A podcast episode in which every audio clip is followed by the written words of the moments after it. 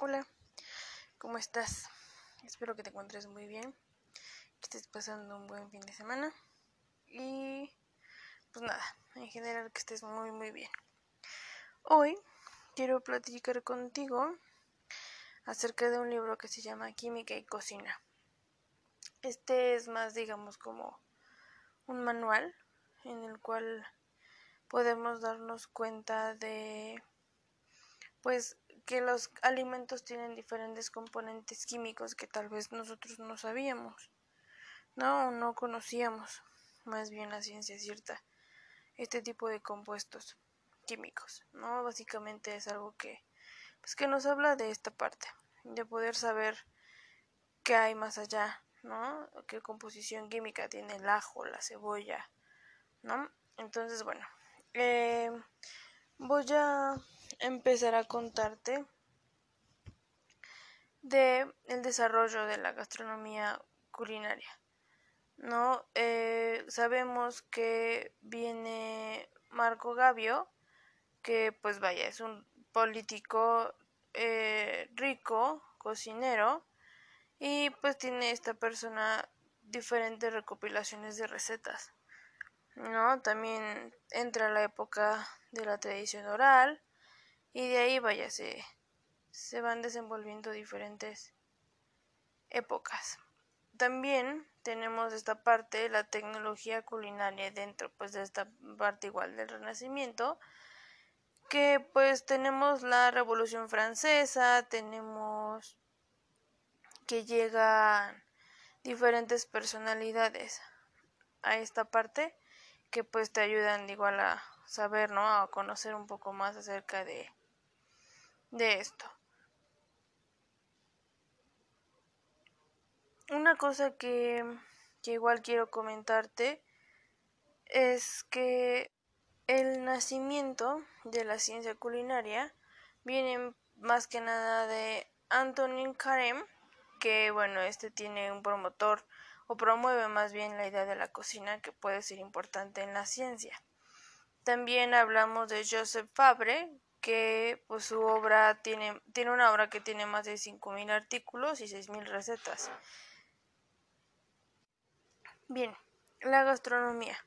La gastronomía no es solamente como el cocinar, ¿no? O el tener una parte así. La gastronomía influye o tiene también cosas con astronomía y con la biología, por eso es que estamos tocando este tema. Y pues la palabra gastronomía, en teoría, viene del gástero, gastro, que es estómago, y gnomos, que es conocimiento. De ahí se deriva básicamente la gastronomía y tiene diferentes relaciones, como cual, por ejemplo, tecnología de alimentos, eh, bromatología, fisiología, historia, eh, recetas, gastronomía molecular, cocina molecular, científicos, cocineros, ¿sabes? O sea, no solamente todo es cocinar y, recetas, tiene mucho más trasfondo. Y voy a platicarte acerca un poco de la gastronomía molecular y de la cocina molecular. La gastronomía molecular básicamente te comento rápido es el estudio científico de los procesos de cocina ya conocidos. Esto porque pues tiene un objeto principal que es aprenderlos o comprenderlos más bien desde el punto de vista de las moléculas. ¿No? Entonces, su meta principal es orientarse hacia la estructura química que tienen este tipo de ingredientes o más bien también tiene la transformación realizada o la transformación más bien que se realiza por medio de la industria alimentaria.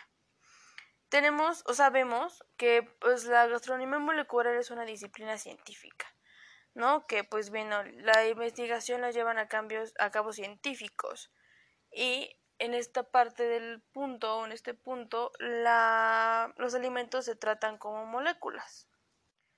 Y la cocina molecular en esta, a su vez, propone crear nuevas técnicas, ¿no? Aprovecha conocimientos científicos de cualquier tipo que pues normalmente no se ocupan en la cocina.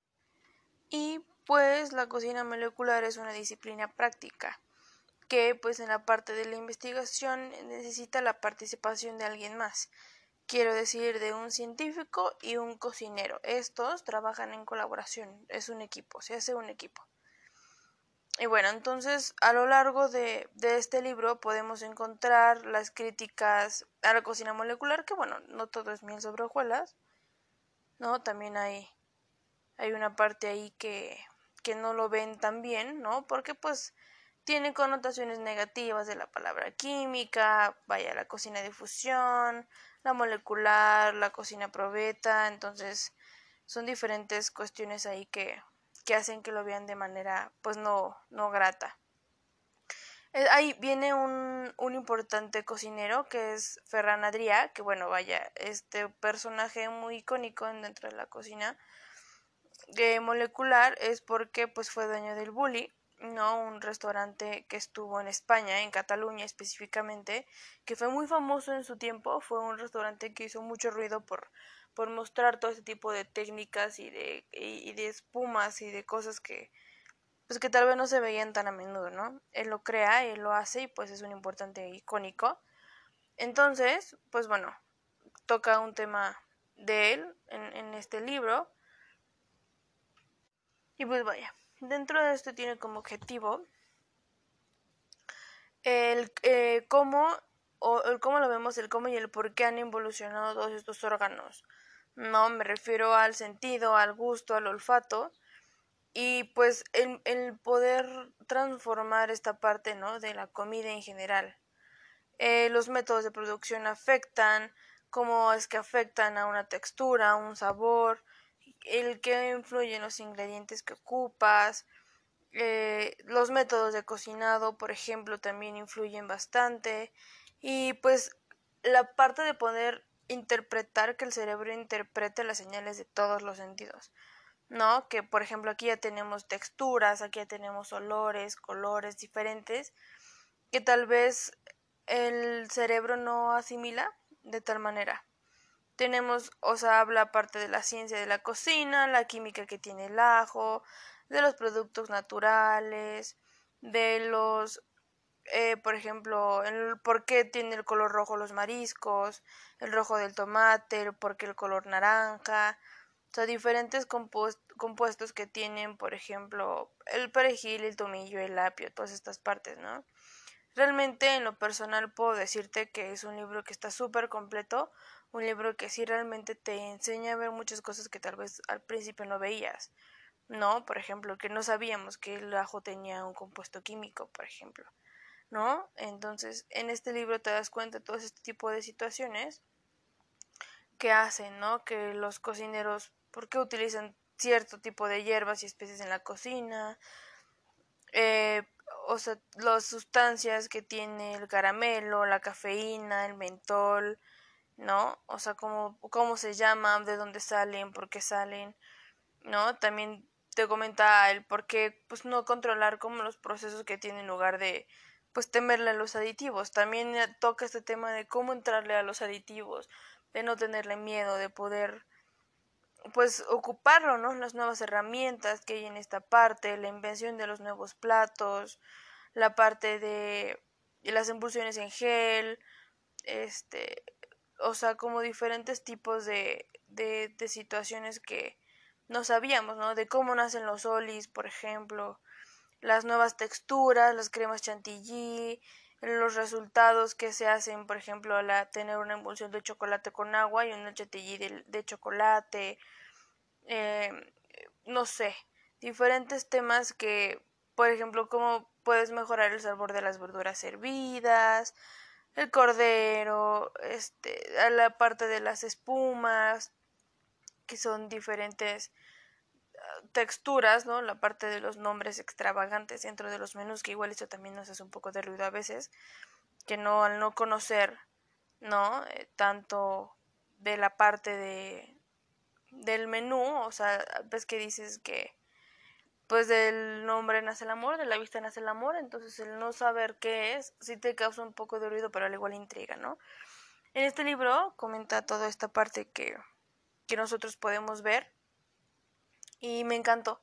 En lo personal fue un libro que me encantó, aprendí mucho, conocí mucho que no sabía, ¿no? Que no, que no conocía en esta parte, entonces me gustó mucho el saber eso y el poder leerlo y el que no los haya compartido el chef, el chef Rosete me fascina, ¿no? Me encantó, entonces espero que, que te llame la atención leerlo. Te lo recomiendo ampliamente. Neta, es, es un muy buen libro, es un libro en el que aprendes muchísimo. Es, es cortito, ¿no? Pero vaya, es un libro increíble. Acuérdate, química y cocina. Espero te haya gustado mucho. Espero te llame la atención leerlo y conocer un poco más acerca de los compuestos químicos que tienen los alimentos. Y pues nada, de mi parte es todo. Espero te guste mucho y nos seguimos en la próxima. Chau, chau.